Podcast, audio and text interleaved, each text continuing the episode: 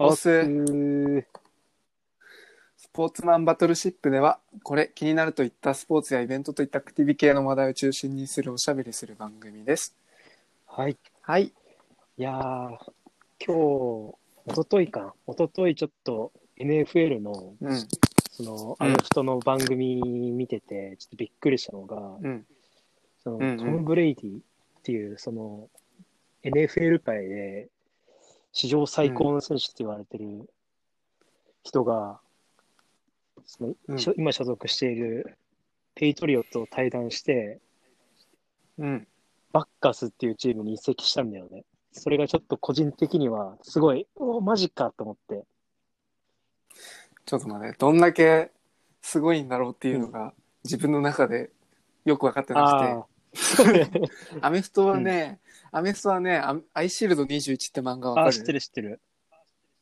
そこからすごい興味を持って、うん。まあ、漫画も読んだんだけど、でも実際のその NFL の試合とかは、スーパーボールとかは、なんか見たことはないよねテレビとかで。ああ、確かにね、スーパーボールとか、あの、なんて言うんだろう、すごい、そのアメリカですごい盛り上がる、そのファイナルみたいなやつがあるんだけど、うん。そのブレイディは、すごいのが、うん20年くらい、ずっとペイトリオッツっていうチームにいるんだけど、うん彼が所属してた、その、年で、何回かな？えっ、と、スーパーボウル4回優勝してんだよね。あ、えごめん、6回優勝してんだよね。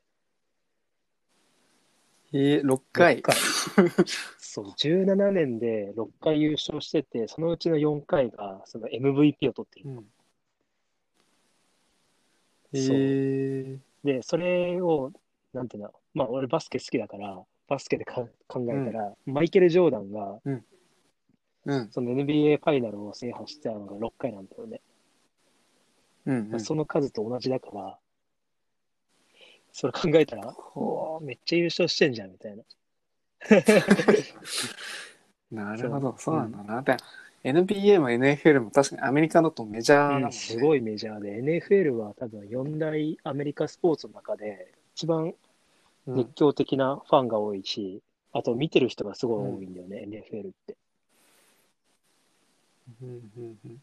なんかそのアメリカのなんだったっけな学生とかスポーツするときにやっぱりなんか花形ってそ言われてるってなんだろう。まあそのスポーツすりゃモテるみたいな感じで。う。確かに。あアメフトやってるみたいな人もいるから、それで、いや、本当になんていうの？いやなん、そのドラマとかさ、なんか、うんうん。イケてる人はアメフト部に所属してて、なんかすごいマドン、チア部のマロンママドンナと付き合うみたいな。あ。あるあるパターンだね。そうそう、あるあるパターン。そうな確かにアメフトなんか強いところも結構 IB リーグだったりとかうんうんうんその大学アメリカの大学とかでも結構やっぱりなんだろう日本でいうその偏差値高い的な、うん。結構有名な大学とかも多いから。ああ、そうだね、確かに。そうそう。そこで推薦来てこのトム・ブレイディもなんかオファー来てたっていう本当はなんかうん。野球もオファー来てたらしいけどうんうんうん野球のそのプロになるの蹴って、うん。NFL に挑戦したみたいなへえ、エピソードも。そうなんだ、それは知らなかった。わかんないよ。これ二次情報だからね。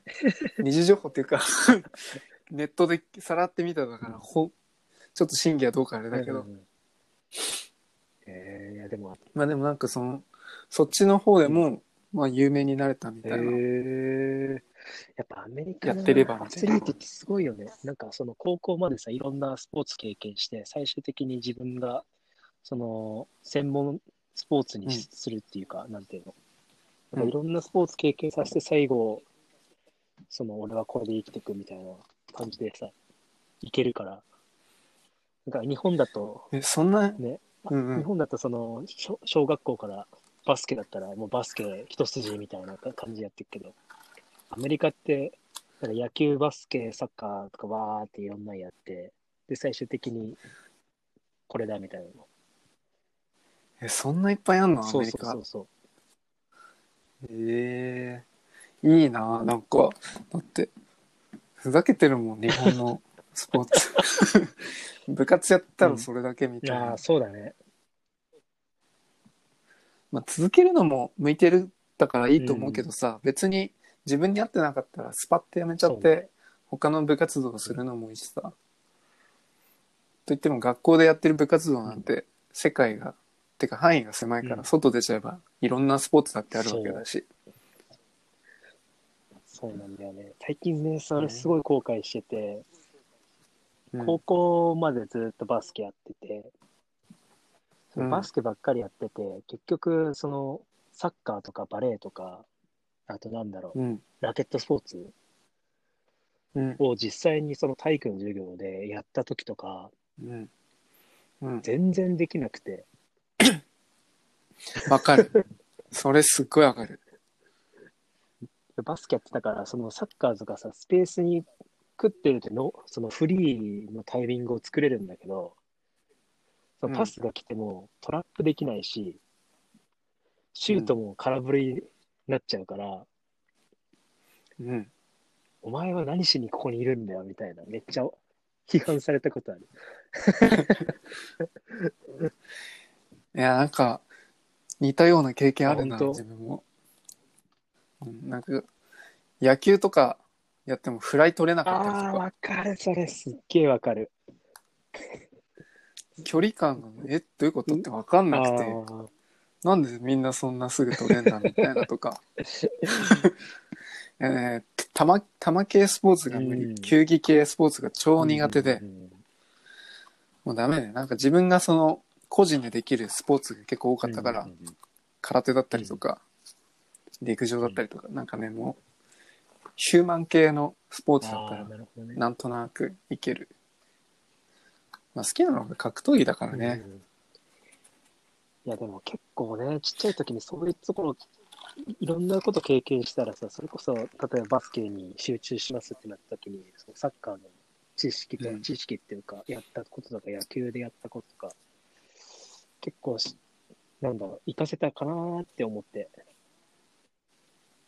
なるほどな、なん。かすごい後悔してる。まあでもいそれは全然だよ。ドイちゃんはだってバスケおかげでめちゃめちゃ知識ある 最強な感じだしいやいや。イチローだって野球めっちゃすごいけどバスケ全然できないし、うんうんうん、確かにね。なんか動画で見たもん。なんかイチローがシュート全然入らなあ、くて。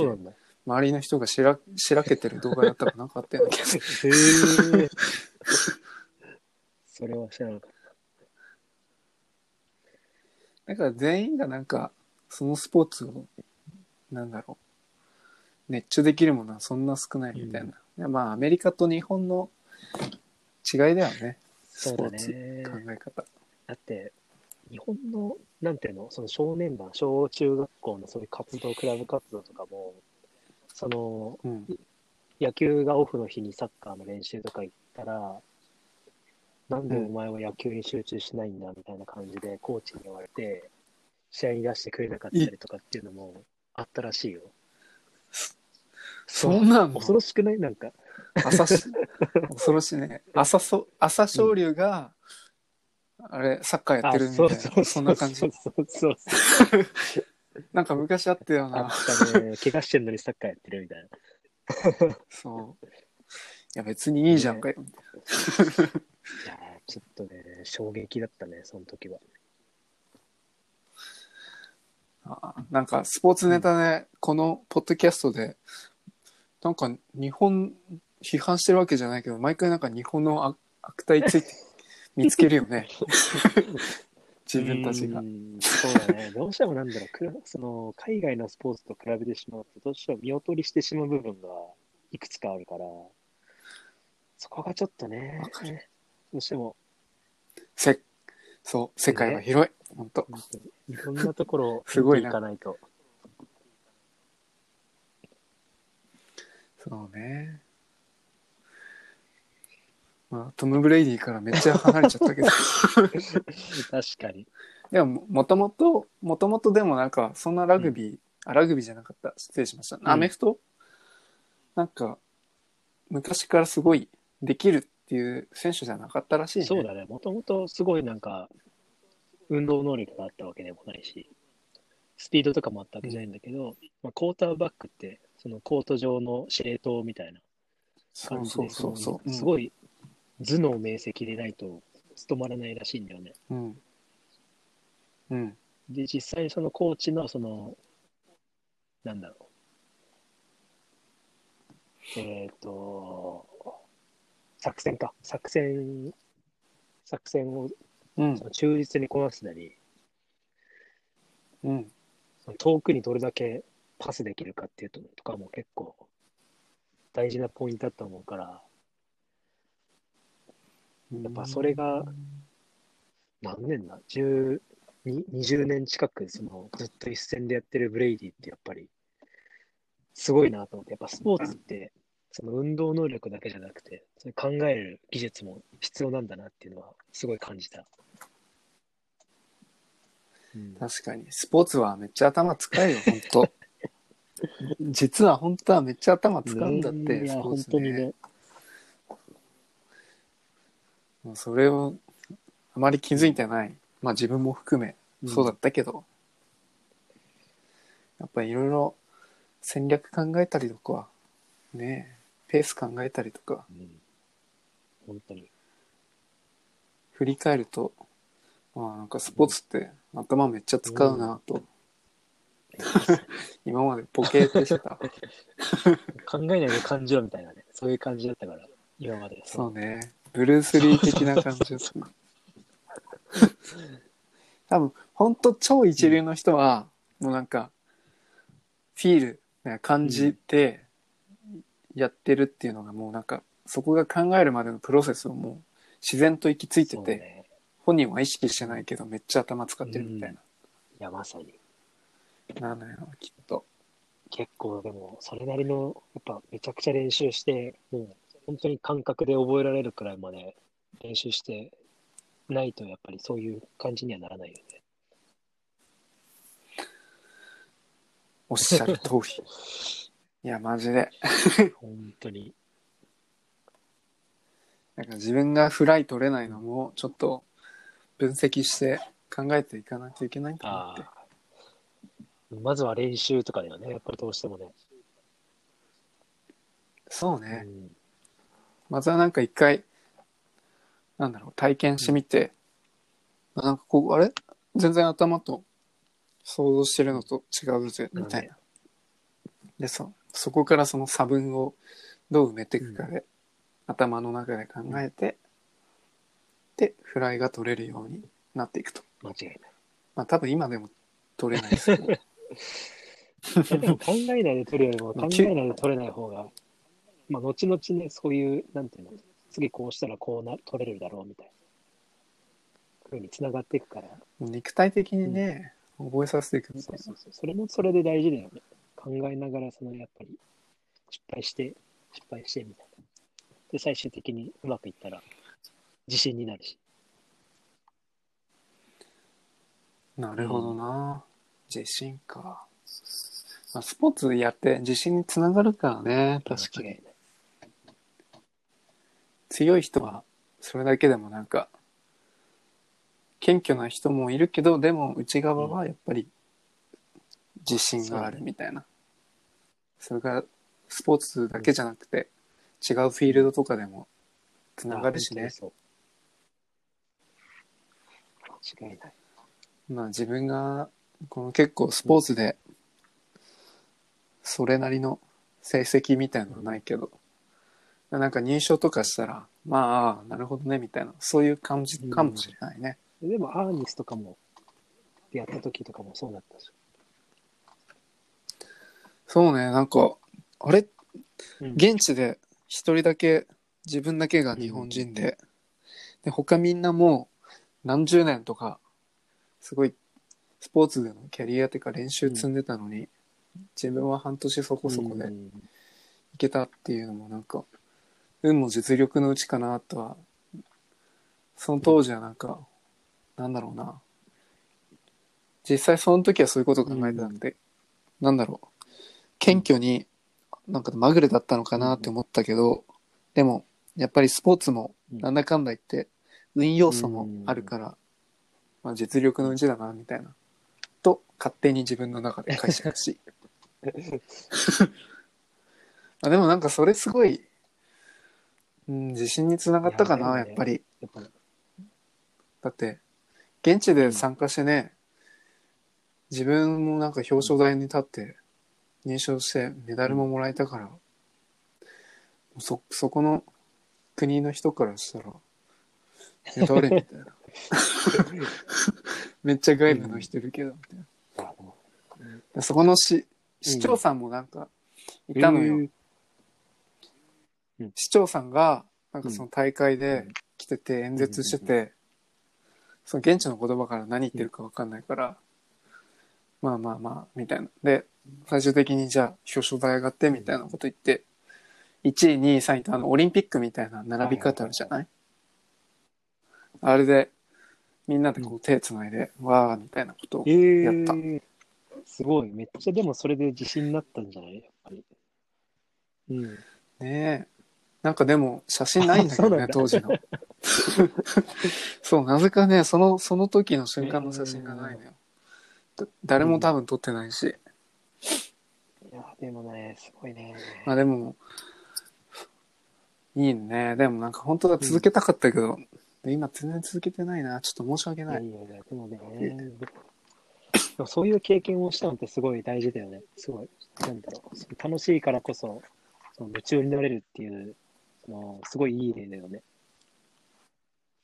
うん。そうね。特に自分の中であの、個人競技だったから、一番良かったかもしれない。自分のその実力っていうか、なんかフルで進化を発揮できるるね。うんうん。フィールドみたいな。な団体スポーツとかが結構苦手で、自分のな場合は。そのさっき言った球技においても、なんかその、ボールの扱い方とかも、道具の扱い方が難しいし、しかもそれに加えて、チームと一緒に、まあ、勝っていくみたいな。まあ、それもそれで面白いっちゃ面白いんだけど、多分、プレイヤーとしては、3流ぐらい、3、4流ぐらいのレベル、うん自分は。だから思いっきりなんかこう、格闘技とか、そういう個人競技のスポーツとかであれば、もう自分一人だけで戦うから、まあ一番やりやすいかなってあ。あ、なるほどね。うんまあ格闘技はね、空手やってたっていうのがあったから、多分、もうそこで、もうなんだろう、自分の感覚としてはもう、個人が一番って感じちゃったのかな。結構バックグラウンドに影響されることって多いからね。うん。そうだと思う。まさに。いやいやいや、確かに。それはすごい大事。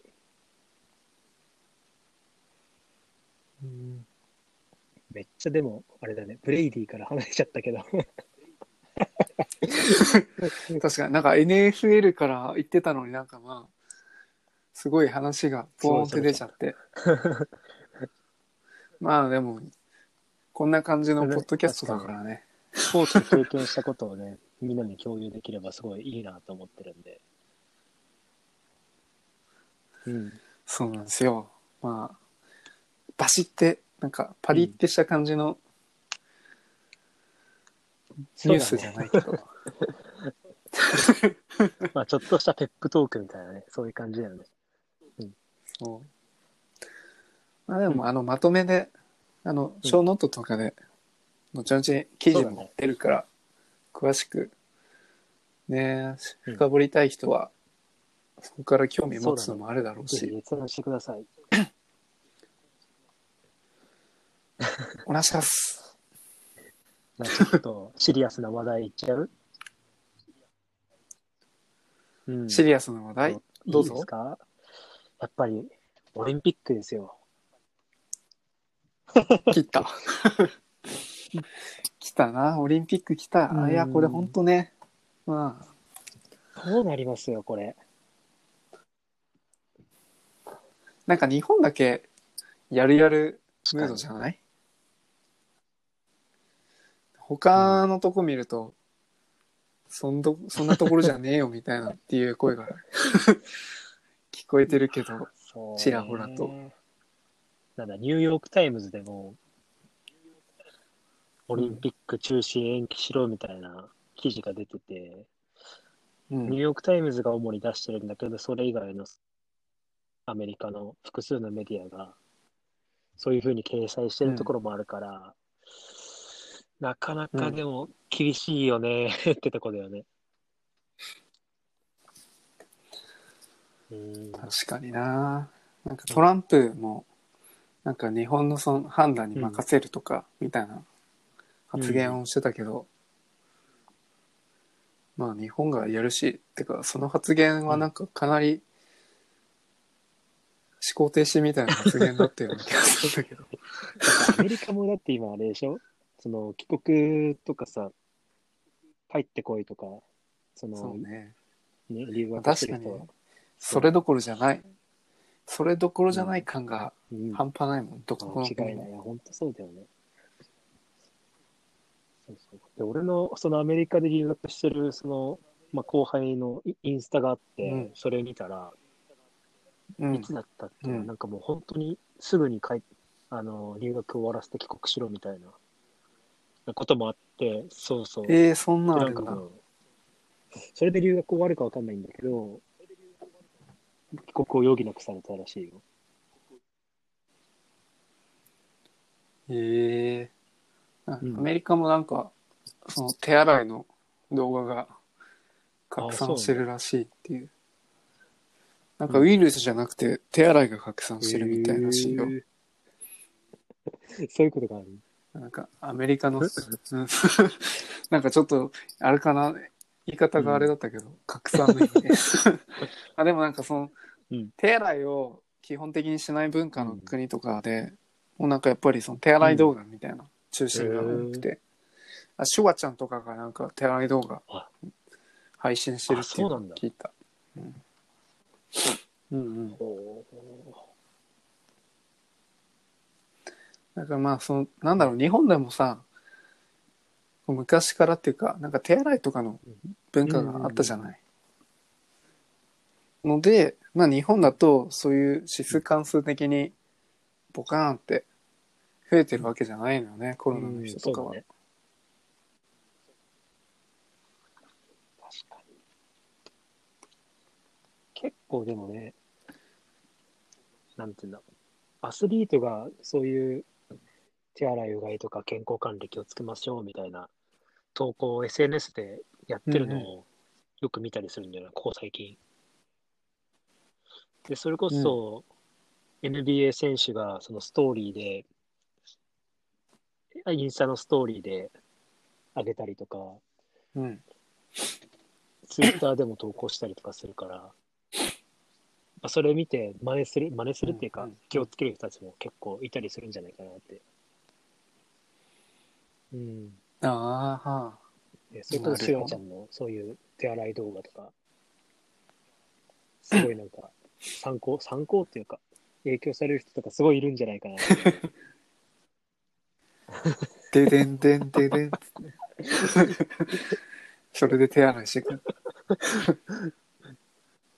アイドルピーポー。確かにそれ、それ結構面白い。いやまあ子供は確かに影響されるな、手洗いで。あてか動画で。まあ大人の人とかはね、まあ基本まあ自分なりの固定観だったりとか、そういうものがもううん。根付いちゃってるから、なかなか実行に移す人は子供と比べるとそんなうん。少ないと思うけど、でもでもねこの状況を見るとやっぱりする人は増えてくんだろうなみたいな。うん。確かに。そうだね。多いと思う。すごい。いや、でもとにかく、どうなんだろうね。このオリンピックが実際にもしやったとしても、そのアスリートが今、なんだろう、そういう自う宅待機みたいな感じでなってる以上、うん。その本番までにどれくらいの体で仕上げて、競技に臨めるかっていうのも、すごいなんか、注目すべきポイントなのかなって、もしやるとしたらね。ああ。ギリギリになるまで分かんないなしらしいもんねだってそうオリンピックうん。やるかどうかっていうのうんだから今のところなんか半分でイエスノーみたいなうん。そういうのでやっていくから調整していってダメですみたいなの言ったらまあできないしそう。何もしてない選手がまあオリンピックありますってなると、うんまあそれもそれでうんみたいだから。そうなるよね。実際のこ、なんだ、最終判断は5月の下旬なんだって。うん。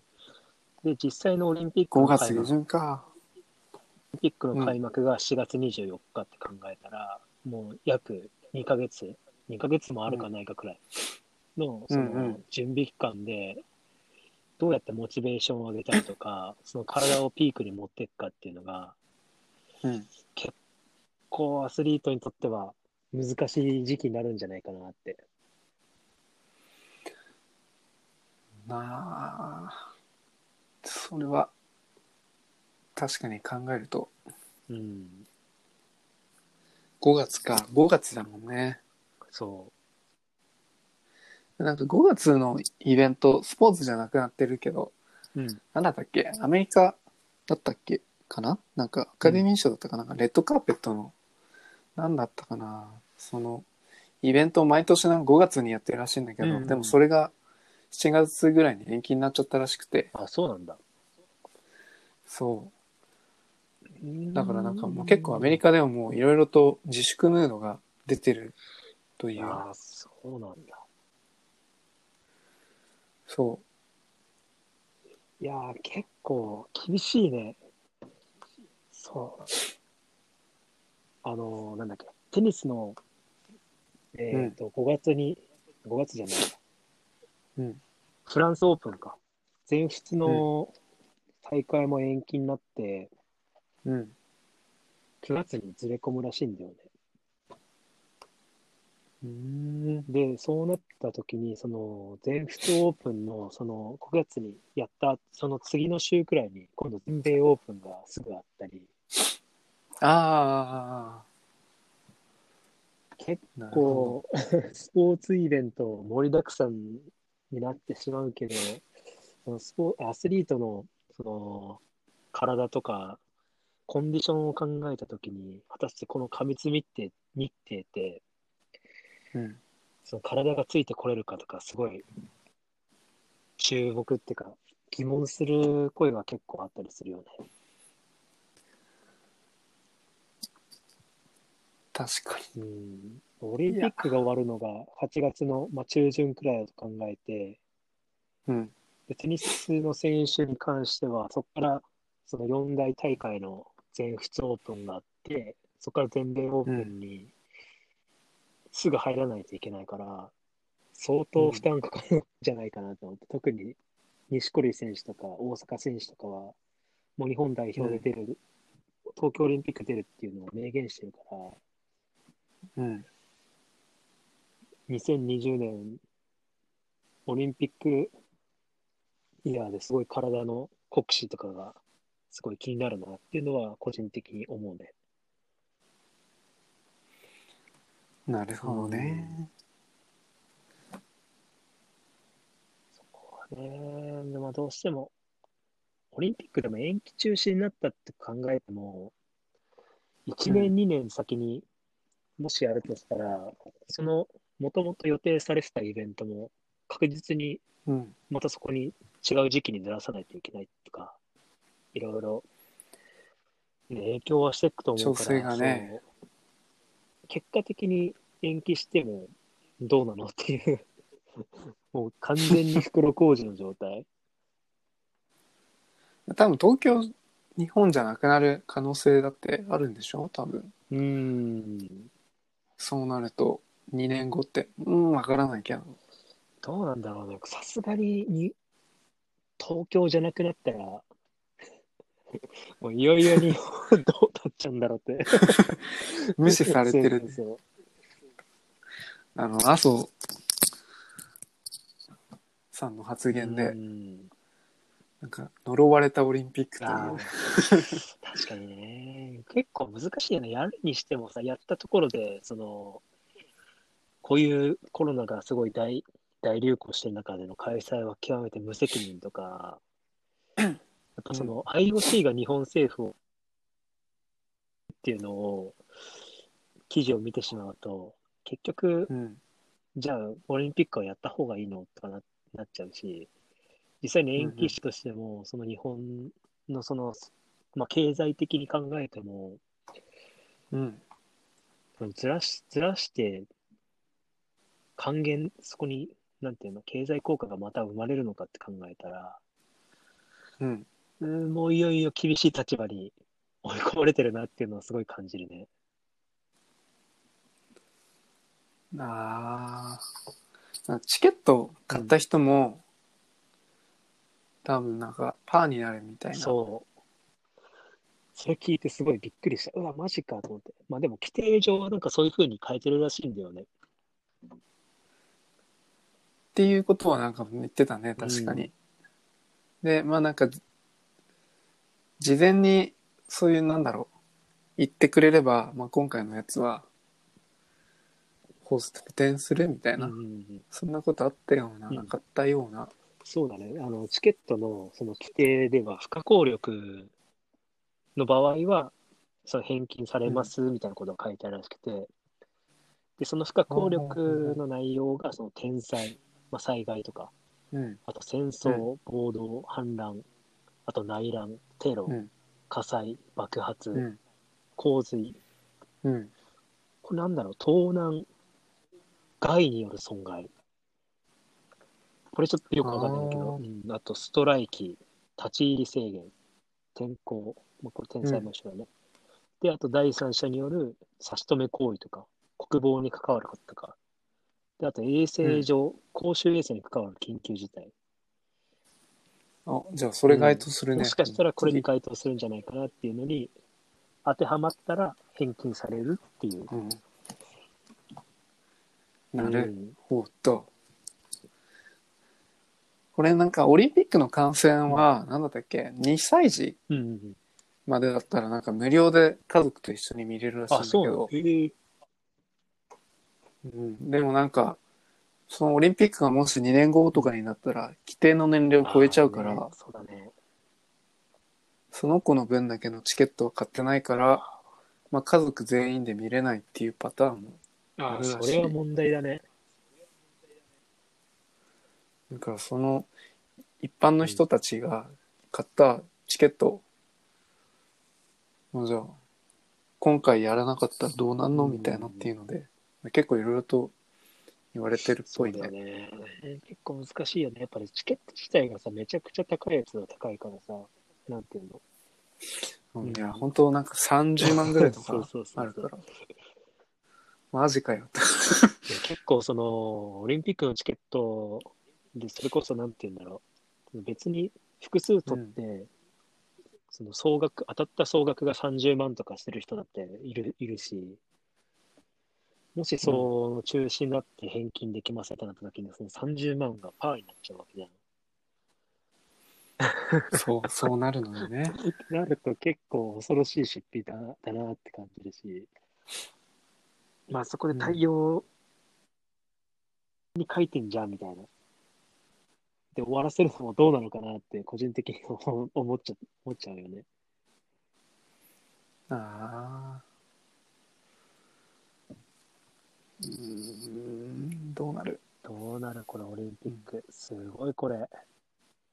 そろそろ、こう日本がその主導になってリーダーシップ、リーダーシップ発揮しないと、もうなんか IOC がこれだって言って決め、決めてしまって、そこで日本が、ああー、わかりました、みたいな、なんか、どんどん引きずっちゃう 感じで終わってしまうような可能性もすごい懸念してるんだよね。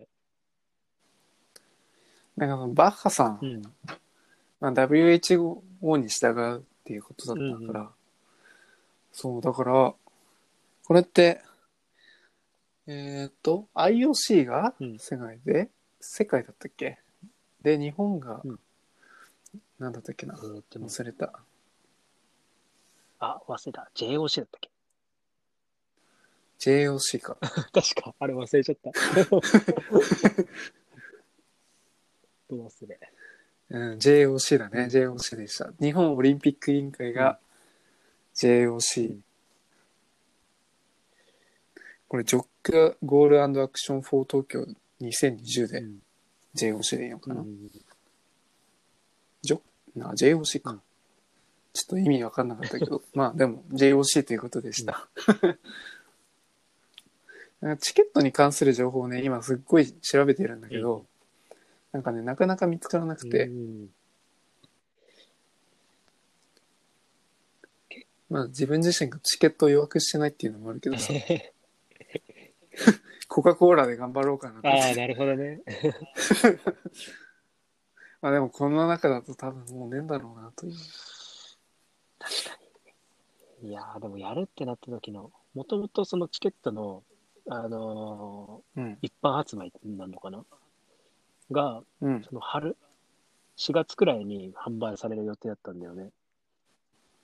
うんでそれも、それこそその今の情勢的に考えても、まあ、発売また延期になるんじゃないかなっていうのは、あるだろうし、発売延期か。下手したらだって、そういう返品もで、返返品じゃない、返金できないからさ、買ってすごいリスキーうなん。ものになっちゃう。可能性もあるからさ、うんうん。どうし、どうしようみたいな。本当に買ったところでただの紙切れになるかもしれないしさ。痛いねそれ。だからこそ今の日本のそのリーダーシップをどういうふうに発揮できるのかっていうのは、楽しみではあるけど、うーんまあ全員が全員どっちの道を行ったとしても、批判はあるだろうな批判はきね、間違いなくあるだろうね。っとそこでどう最善策していくなんか功利主義的な考えでやっていくしかなさそうよね。ね。まあなんか日本の自分っていうかなんだろう。国民性が結構日本だとやっぱりそこそこ低い、うん。民度が低い。まあちょっと言い方、ひどく悪いですけど。っ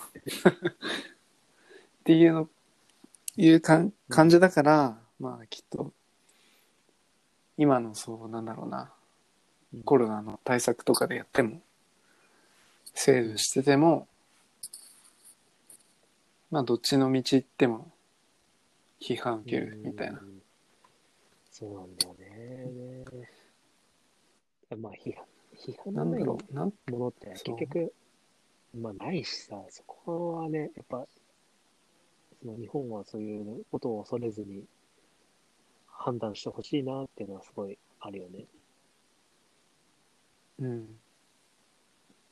どっちにしても多分、もう開催するとしても観光、観光客じゃないや、その見てくれる人がどれだけいるのかもわかんないし、すごい不透明な状態で多分やると思うっていうリスクはあるけど、実際にこれがね、成功して終わった時に、うん。やっぱ日本は、日本で開催したこと、この年に開催したことがすごい良かったみたいな、評価ももらえるかもしれないよね。うんあるかもね。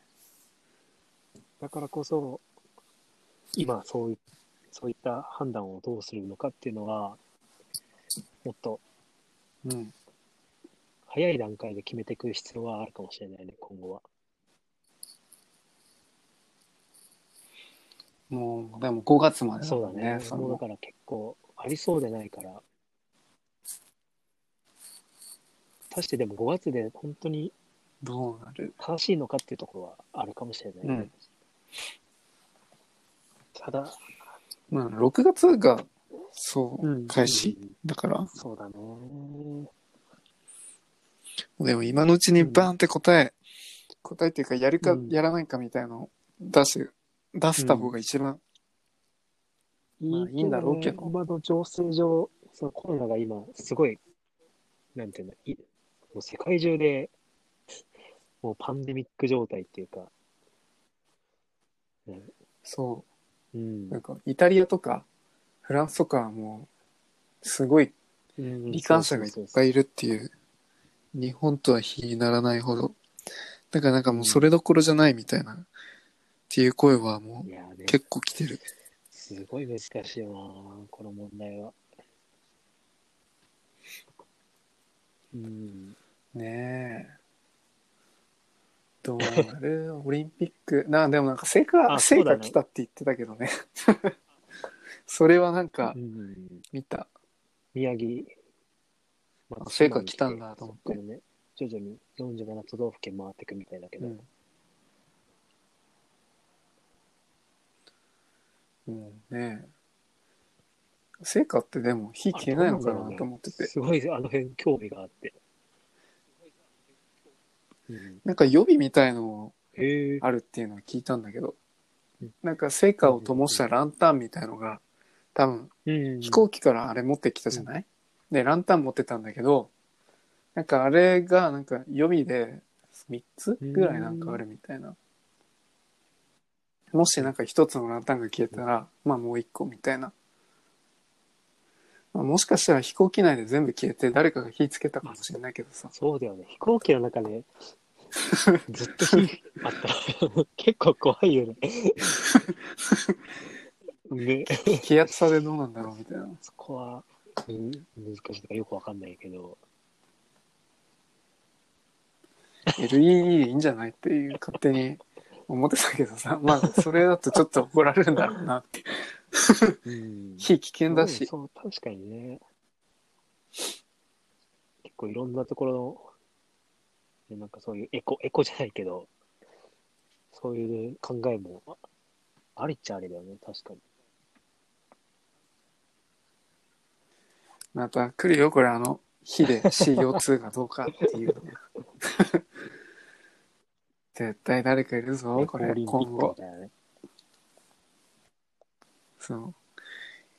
リチウム電池で、まあ、うん、LED を灯して 走ってっていや、でも面白いよね。でもそういう活動とかする人ってなかなかいないから、結構面白いと思う。まあね、アテネからそうそうそ火を灯してうん日本まで持ってくるっていうのがね、まあ結構それがあのオリンピックの醍醐味っていうか文化的な要素だから、なかなか変えるのは難しいと思うけど、何十年何百年の伝統だから、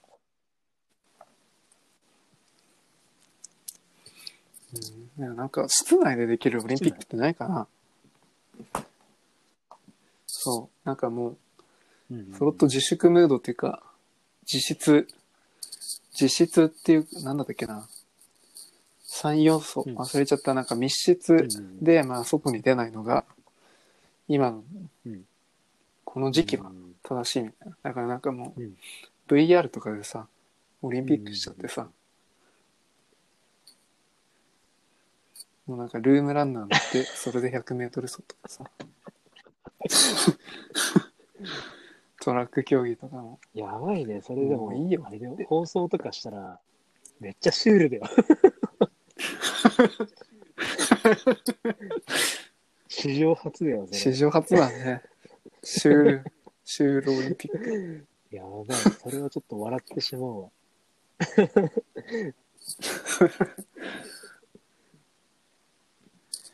えー、でもなんかもう結局結局なんかリアルでできないんだったらもしやるっていうなんだろうそういう観光するとなると、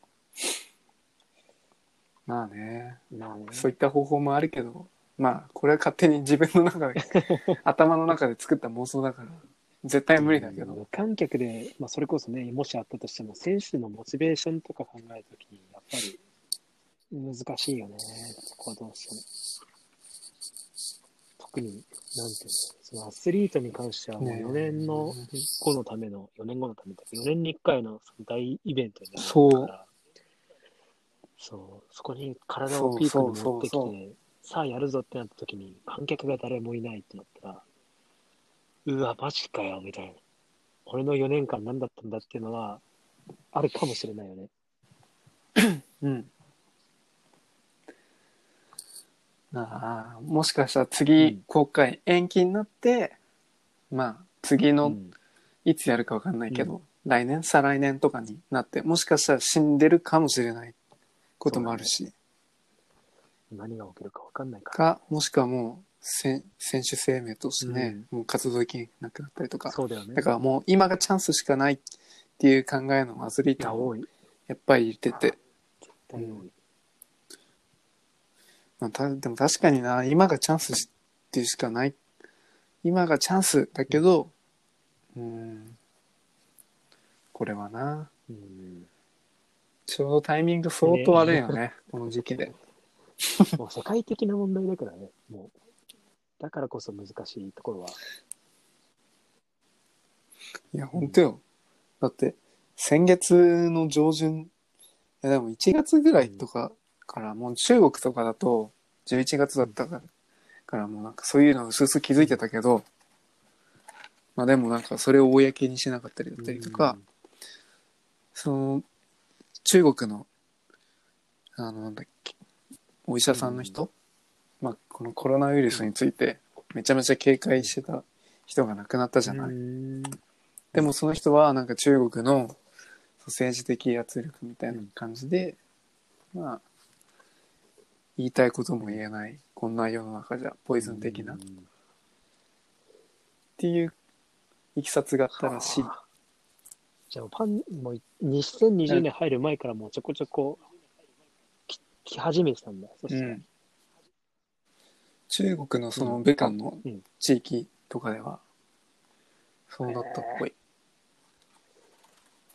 これはちょっと問題ですね。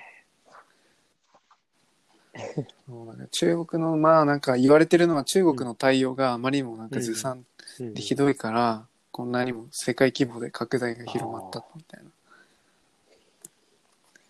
ていうのがなんかまあ、今がメディアとかで出てるね。いや、もしそうだとしたらね、結構ひどいよね。うん。まあね。まあ、賢い対応っていうのが、どれかよくわかんないからね。これが正解っていうのが対応ではないから、どれが一番マシみたいな。でももうコロナウイルスは防ぐ、防ぐなんか予防策も大事だけど、かかった後のその後の行動みたいのもやっぱりそうだね。大事で。まあ今日本だとね、なかなかそれが予防予防予防ばっかりで、かかった場合のっていうのは、あんまりああ、確かにね。そっちの方の対策がなってないから、あんまり聞かないもんね。そそうう。ね。だからコロナウイルスの、そのすこれもまたスポーツから離れちゃうけど、なんか、愛知のコロナおじさんだったりとかさ、あれも、だからコロナウイルス関連でそうね、人人的なモラルが警戒してる人が、なんかお俺はこのコロナだみたいな、移すぞみたいなことを言う人がいるらしいし、もう恐ろしいよね。やめろよって。まあでもね、日本人がすっごい警戒ムードだから、いる人もいるけど、まあ、その人もな、おかしいし。でも、愛知のコロナおじさん亡くなっちゃったけど、あね、そうなんだ。うん、なんか肺炎に変わったらしい。まあ、なんとも言えない。そう。でもなんかこのコロナウイルスが突然変異して肺炎になるっていう、そうだね。この症状。でもなんかこれはうん稀でもなくて、実際、なんかまあ少数だけど、あるっちゃあるらしいね。でも高齢者が多いらしいけど。結構でも致死率自体は、なん、三何パー ?3 パー ?2、3パーくら2、い。3%ぐらいだったか。その、まあ、大部分を占めるのが、ちょっとご高齢の方だったりとか、ね、そうそうそう。あまりその若い人たちはもしかかったとしても、その、まあ、免疫力が高いのかな、やっぱ若い人たちって。だから、うん。あまりその致死率、致死率っていうか、死に至りづらいっていうのはあるかもしれないね。うん。うん、だって、これ回復したの人も、やっぱり実際問題いるわけで、うんコロナウイルスから。もう確実に死ぬっていう、エボラと比べると、やっぱりそこまで死ぬ病気じゃないから、だって SARS の方が多分、SARS とか MERS とか、そっちのあの病気のウイルスの方が、やっぱりなんかまだ、で、統計とかだとそっちの方が死者数が多いから、コロナに関してはまだそこまで、そうね。なんだろう、亡くなってる人がうん、そんなに多いわけではないっていう。なるほど。なるほどね。えーまあ今なんかね、コロナで結構どんよりムードになってるから、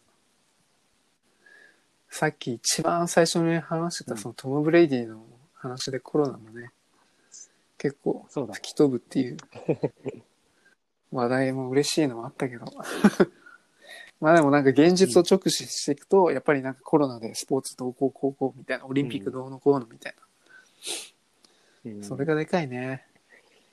やっぱりね、今世界的にネガティブな話題が多いからね、どうしても、その気持ちも、なんだろう、ネガティブになりがちなところはあるかもしれないけど。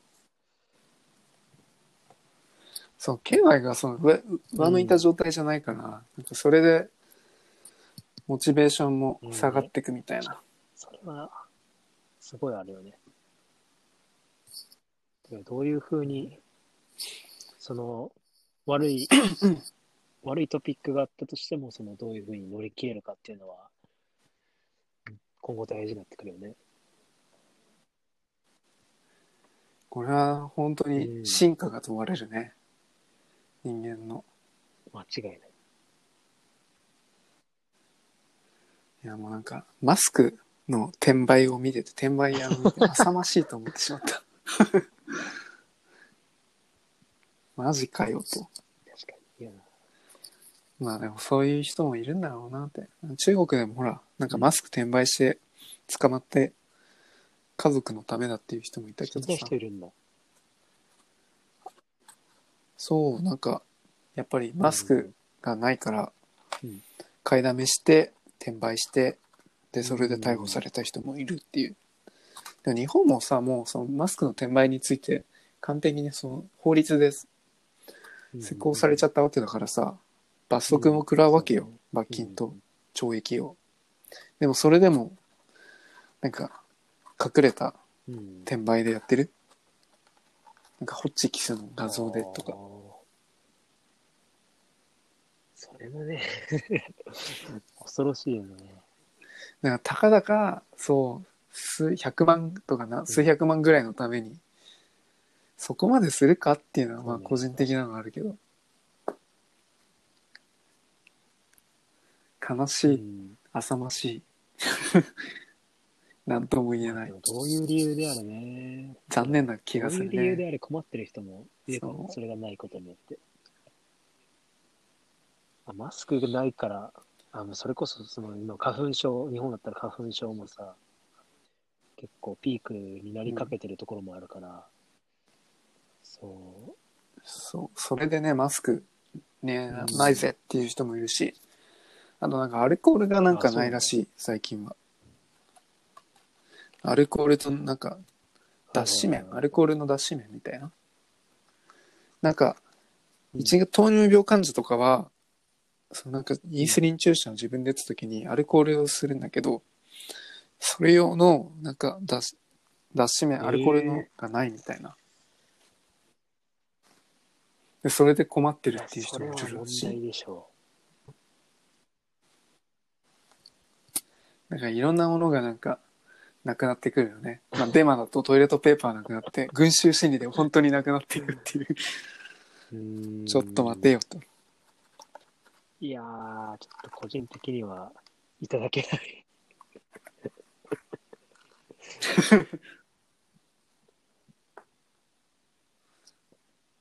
ま あでもマスクは、でも予防にならないからね。本当、うん実は言うと。てかなんか、みんななぜかマスクしてるかよくわかんないけど、あれはまあ、飛沫感染防をなんか拡散をふ、防ぐのでっていうので、マスク自体の穴がもう普通にウイルス通っちゃうからさ、完全な予防にはならないよね、確かに。うん。ならないならない。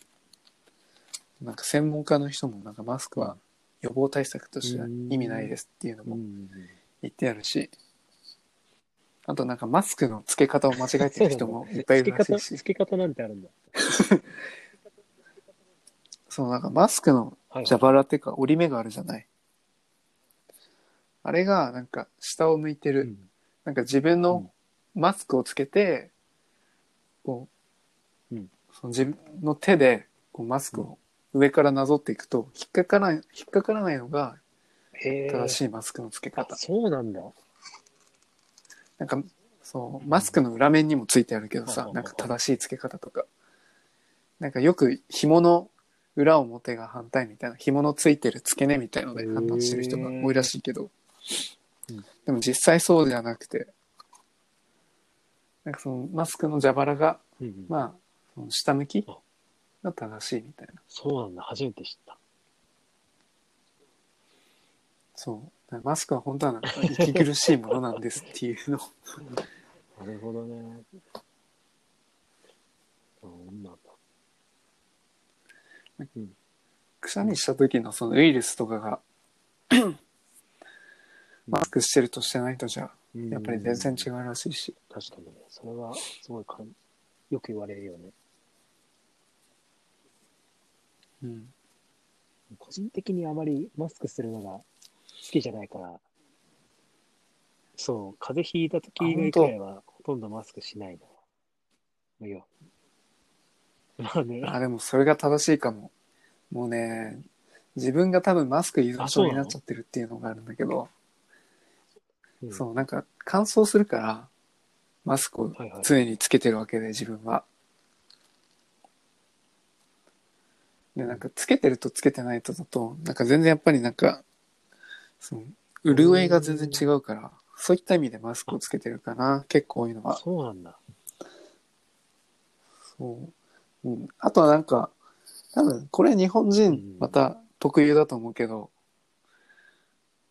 なんか多分マスクしてるのってさ、自分を隠すっていうか、うん自分に自信がないから、まあそういった意味でうん、マスクをつけて、ちょっと違う自分を演出できるみたいなっていう考え、心理も多分あるよね。なるほどね。確かに。マスクで小顔効果とか、なんかそういう感じ。ああ、そうそうそう。なんかマスクのお見合いイベントとかもあるしえ、ーマスクだけで。何 それ。そう、そのお見合いイベント参加する人は全員マスクしてる人なのだから、もう、目から下ははいはい隠れてる状態どうな。のそれ。なんかこう考えると日本だけだなと思って。外国とかだとね、なんか、マスクつけてる人イコールやばいやつらしいから、早く帰れみたいなことを言われるらしいけど、そう。なんかうん、ドイツの、そのうん会社とかだと、マスクつけてる人はもうなんか早く帰ってとか、スペインもそうらしいし、あ、そっか、マスクしてるイコールお前風邪ひいてるから帰れよ、みたいなね。うん、そうそう。まあでもずすなよ的な勘違いし、勘違いというかそう思うよね、やっぱりね。そう。っていうよりもなんかもう日本が風邪ひいても仕事行きますっていう文化になっちゃってるから、それがね、悪しき、悪しき文化なんですよ。自分の。まあ、だって昔なんかテレビで今日は休めないとか、そういうなんか会議に、そんな時はこれみたいな CM があったような気がするけど、もうあれ嫌だったもん。素直に休めばいいのにっていう。自分の中で。それはね、そう思う。間違いない。その大阪の、うん。今回そのコロナのうん。件で、アメあアメリカじゃない、大阪のその府の職員だったっけ、なんかその自分がコロナだったか風邪？ひいてるっていうのをうん。分かってたんだけど、まあでもそれでも、えっ、とうん。仕事をし続けて、で、検査したらコロナになってたっていうのがあって、で大阪市長の人がなんかめっちゃなんか怒ってたいやまあけど、そうでしょう。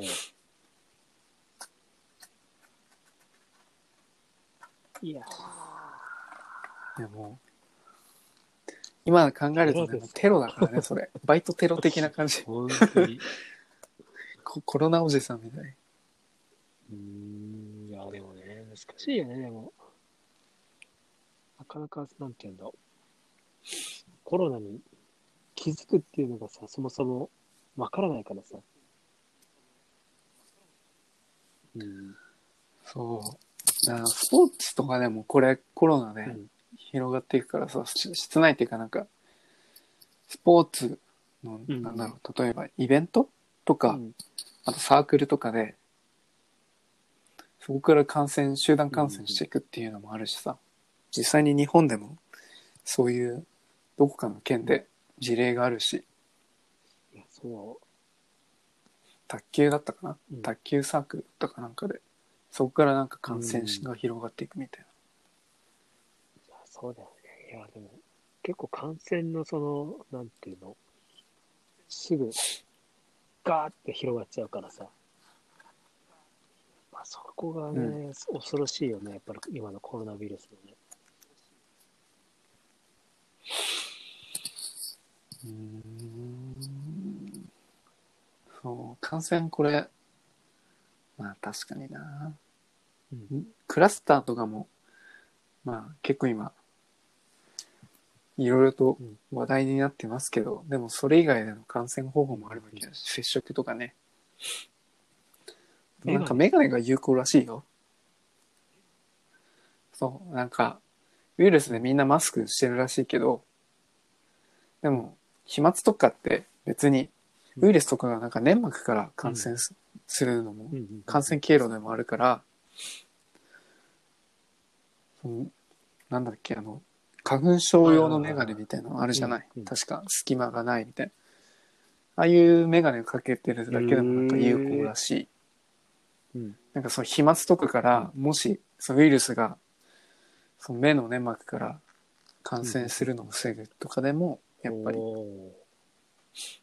メガネは重要みたいな。鼻とかはさ、やっぱり、こう、鼻の中に毛があったりとかさ、確かそういうので感染を、うんまあ、防止できるかも。うんまあ、鼻はよくわかんないけど。でも目とかは、に。やっぱそうらししい。だから、マスクプラスうんメガネが多分一番いいんじゃない？い。なるほど。完全防備みたいな。予防策も大事だよね。ほんと。もうこれ手洗いうがいだな。うがいはちょっとわかんないけど。うんでも手洗いは確実。確実。ほんと。もしそれでね、なってしまったらもう本当にしょうが しょうがないっていうか。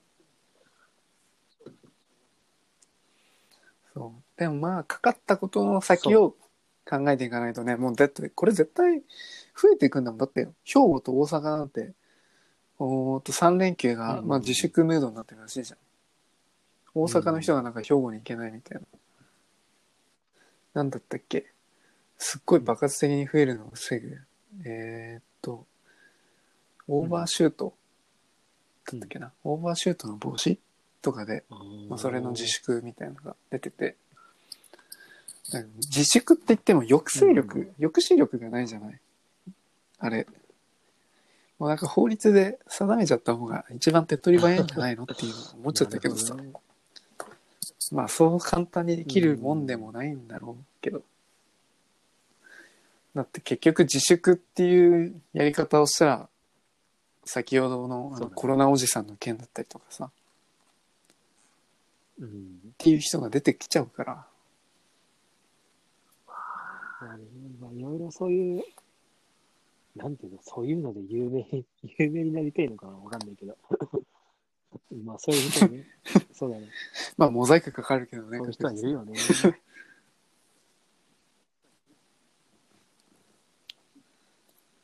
いや本当に質が問われるね、本当これ。スポーツ全然関係なくなってきちゃったよ。あれトム・ブレイディから全然変わってきちゃった。コロナ？ねえ。まあでも、これもまたスポーツマンバトルシップにうん。関連するものとして、オリンピックも入ってるんで、うん。かな。まあ、土井ちゃんはなんか、ありますか？うん話題がね、話題コロナばっかりで。そうかな。やっぱそうだよね。コロナ、コロナ目立つもんね、本当うん。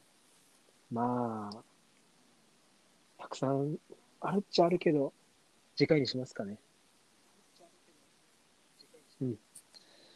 そうだね。じゃあ、今回は、うん。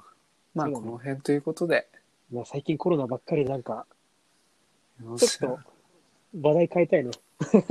なんか、明るい話題が、そう、本当話題をちょっとまあ、変えたいし、もっとこう、コロナをね、吹き飛ばす話題も、まあ、ほら、なんか、でもスポーツ界でも、なんか、なんだっけ、うん。うん。実際のサッカーとかだったり、野球とかだったり、そうそうアスリートの人が配信してるみたいなっていうのも出てきたらしいから、まあでもそこまで今、うん。ネガティブムードからだんだんとポジティブうん。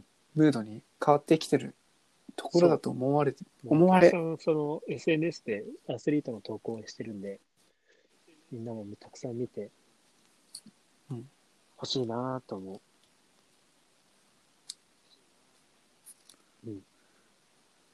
わかる。特にもう、うん。諦めないでじゃなくて、まあ、そこまで落ち込むようなそうだね。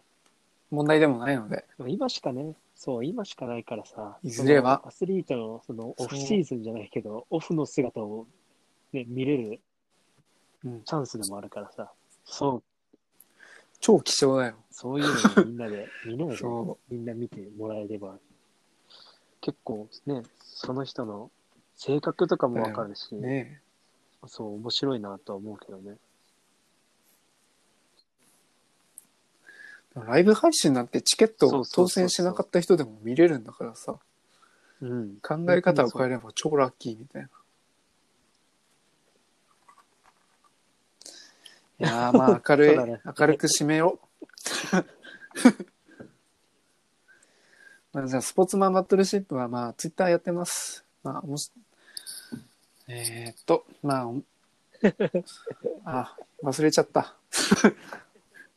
まあでも、うんそれぐらい今回は熱入ったということで、まあ、ツイッターでも結構スポーツの話題についていろいろコメントしたりとか、記事をリツイートとかしたりしていきたいなと思ってるんで、結構ツイッターではリアルタイムで起こったことをすぐに投稿していきたいなと思うんで、みんなもスポーツに興味がある方はどんどんフォローしてみてください。よろしくお願いします。よろしくお願いします。そうだね。今回はこの辺ですかね。ありがとうございましたじゃ。あ土井ちゃんありがとうございました。